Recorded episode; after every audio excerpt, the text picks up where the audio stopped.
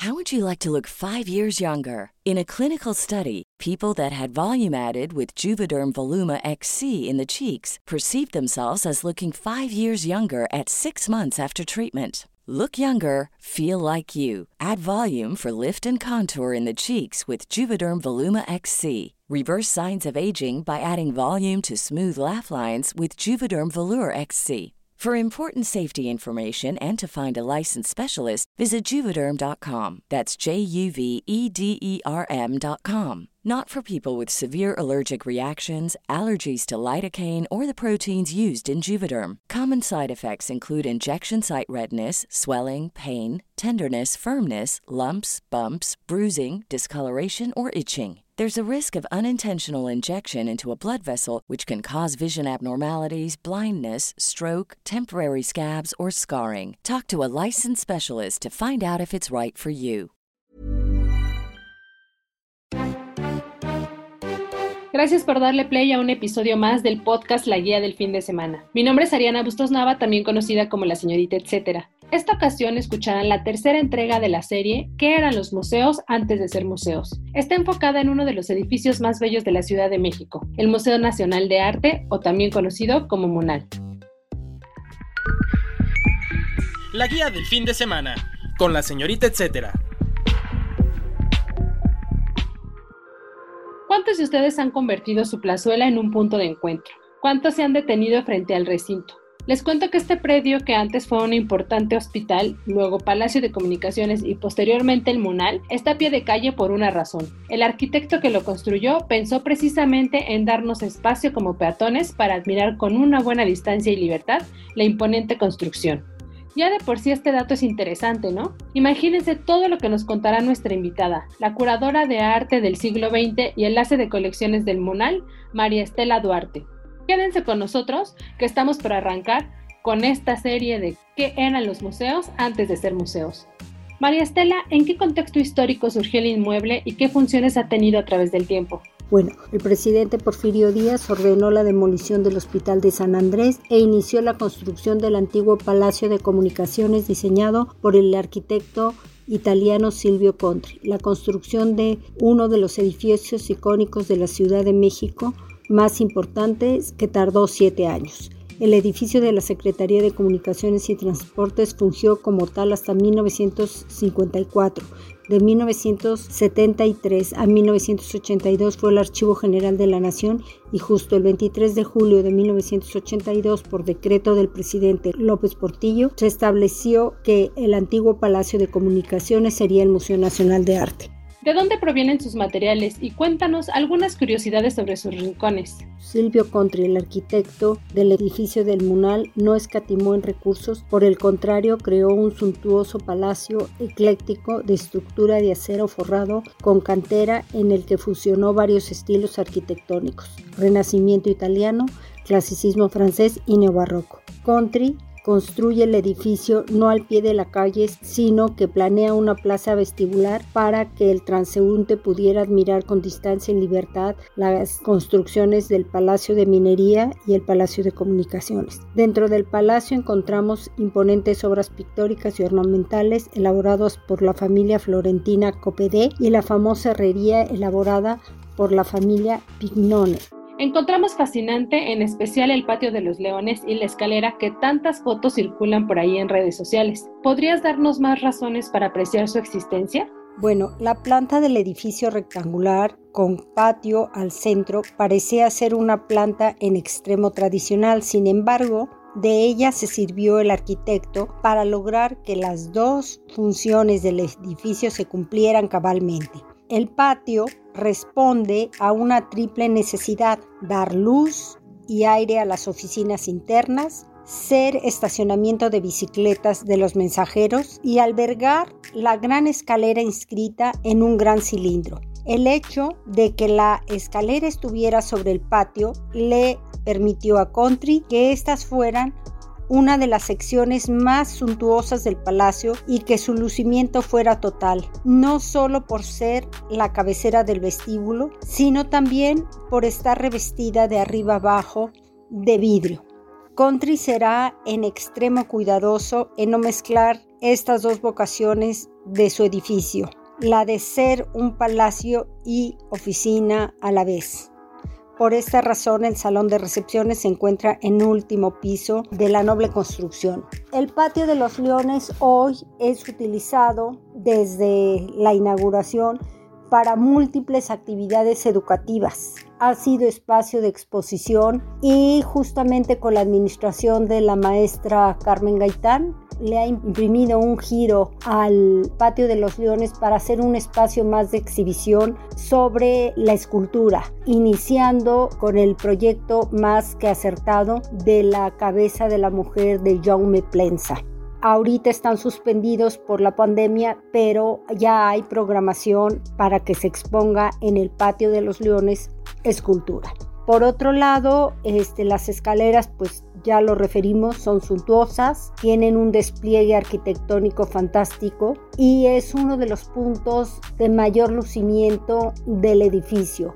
El edificio cuando uno entra causa sorpresa desde la altura de los techos, lo palaciego de la construcción, las escaleras, por supuesto, invitan a subir en los pasillos que la rodean del patio, del primero y del segundo piso. Resulta todo un espectáculo y un remanso estético. Sencillamente todo mundo quiere fotografiarse en las escaleras desde adentro, desde el cilindro y desde afuera. Las escaleras tienen una ornamentación de mármol acompañada de una herrería que nos va invitando a subir en estas guirnaldas que se forman en círculos. Pues del edificio se puede decir muchas cosas, pero no cabe duda que es una construcción icónica del México porfirista que afortunadamente está en pie y que alberga el Museo Nacional de Arte. El dato, etcétera. Actualmente, el museo promueve un ciclo de cursos virtuales titulados Arrebatos eróticos y místicos en la colección del Museo Nacional de Arte. Temas de amor volcados a lo religioso y civil, aspectos plásticos, de santos y mártires de los pinceles, el desnudo o el erotismo y desencuentros del amor en el arte de la vanguardia mexicana, etcétera y etcétera.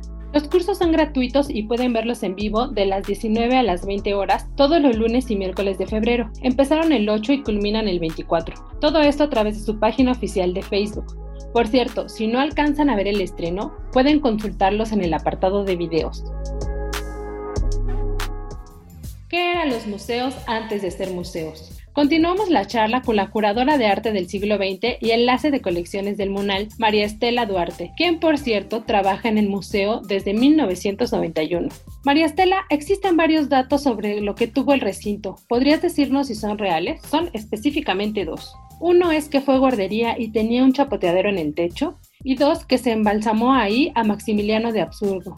Antes de la segunda restauración y remodelación del edificio en el año 2000, en el área de oficinas del tercer piso había una guardería para niños de los colaboradores del recinto, espacio que cambió su naturaleza por oficinas administrativas y sustantivas. No podría asegurarse que hubiera un chapoteadero, pero sí había recursos pedagógicos para los niños. De ahí se embalsamó a Maximiliano de Habsburgo, bueno, el edificio que ocupaba el predio que ahora es el Munal en la época novohispana fue el Hospital de San Andrés, uno de los más grandes de la época novohispana. En el nosocomio, que contaba con un templo en el que fueron embalsamados y velados los restos del archiduque Maximiliano de Habsburgo. ¿Cuándo se convierte en museo y qué tipo de arte alberga? El Palacio de Comunicaciones a partir del 23 de julio de 1982 se dedicó al Museo Nacional de Arte dependiente del INVALE para albergar una visión completa del arte mexicano desde el siglo XVI hasta la primera mitad del siglo XX. El museo cumple con las tareas que exige un espacio de este nivel cultural en las áreas de curaduría, investigación, exhibición, educativas, de divulgación, el patrimonio que se constituyó con las colecciones del acervo constitutivo, donaciones, adquisiciones, y asignaciones. A 39 años de haberse inaugurado el museo, se ha duplicado el acervo y hoy cuenta con 6.824 piezas. ¿Puedes mencionarnos cinco piezas y sitios especiales del Munal?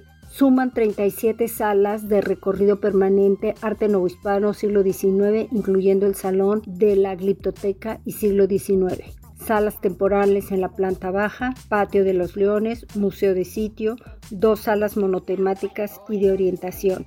Dentro del arte novohispano podemos señalar Baltasar de Chavivía con la Tota Pulcra, José Juárez con la Adoración de los Reyes y Cristóbal del Villalpando los Desposorios de la Virgen. En el siglo XIX tenemos a Rafael Jiménez Planes con los retratos de Jerónimo Antonio Gil y el retrato de Manuel Tolzá, Santiago Rejbul con el sacrificio de Isaac, la muerte de Abel, José María Velasco, la Alameda de México, Valle de México desde el Cerro del Tenayo. Siglo XX. Saturnino Herrán, La ofrenda y la dama del mantón. Ángel Zárraga, La dádiva. Diego Rivera, Paisaje zapatista y el mural de Río de Juchitán.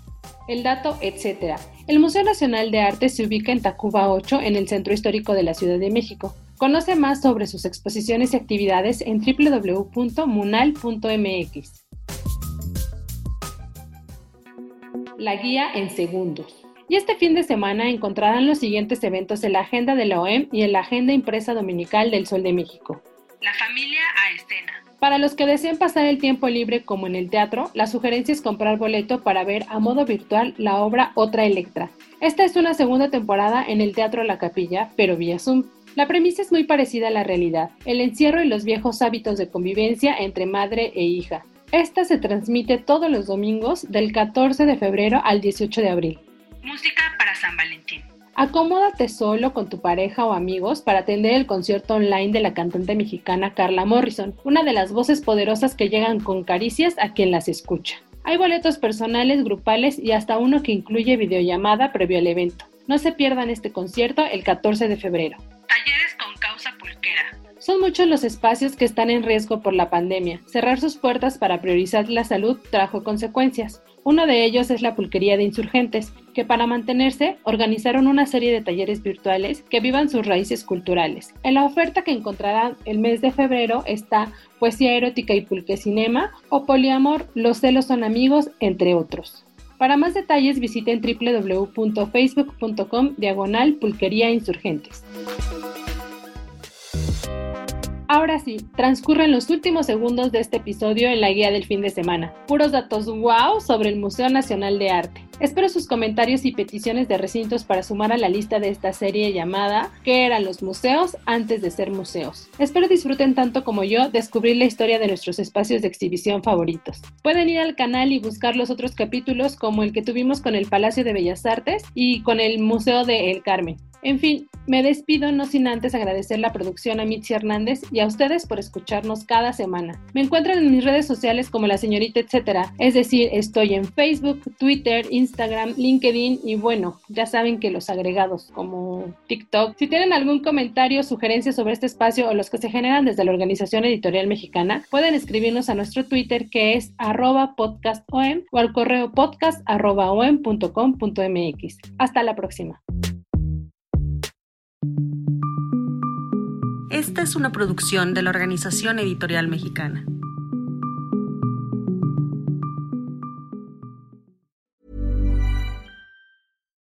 If you're looking for plump lips that last, you need to know about Juvederm lip fillers. With Juvederm Volbella XC and Juvederm Ultra XC, your lip look, whether it's subtle or bold, can last up to one full year with optimal treatment and no additional maintenance. Find a licensed specialist and see if it's right for you at juvederm.com today. That's J U V E D E R M.com. Add fullness to lips in adults over 21 with Juvederm Volbella XC or Juvederm Ultra XC. Do not use if you have severe allergies or a history of severe allergic reactions, or if you're allergic to lidocaine or the proteins used in Juvederm. Tell your doctor if you have a history of scarring or taking medicines that decrease the body's immune response or that can prolong bleeding. Common side effects include injection site redness, swelling, pain, tenderness, firmness, lumps, bumps, bruising, discoloration, or itching. As with all fillers, there's a rare risk of unintentional injection into a blood vessel, which can cause vision abnormalities, blindness, stroke, temporary scabs, or scarring. For full important safety information, visit juvederm.com.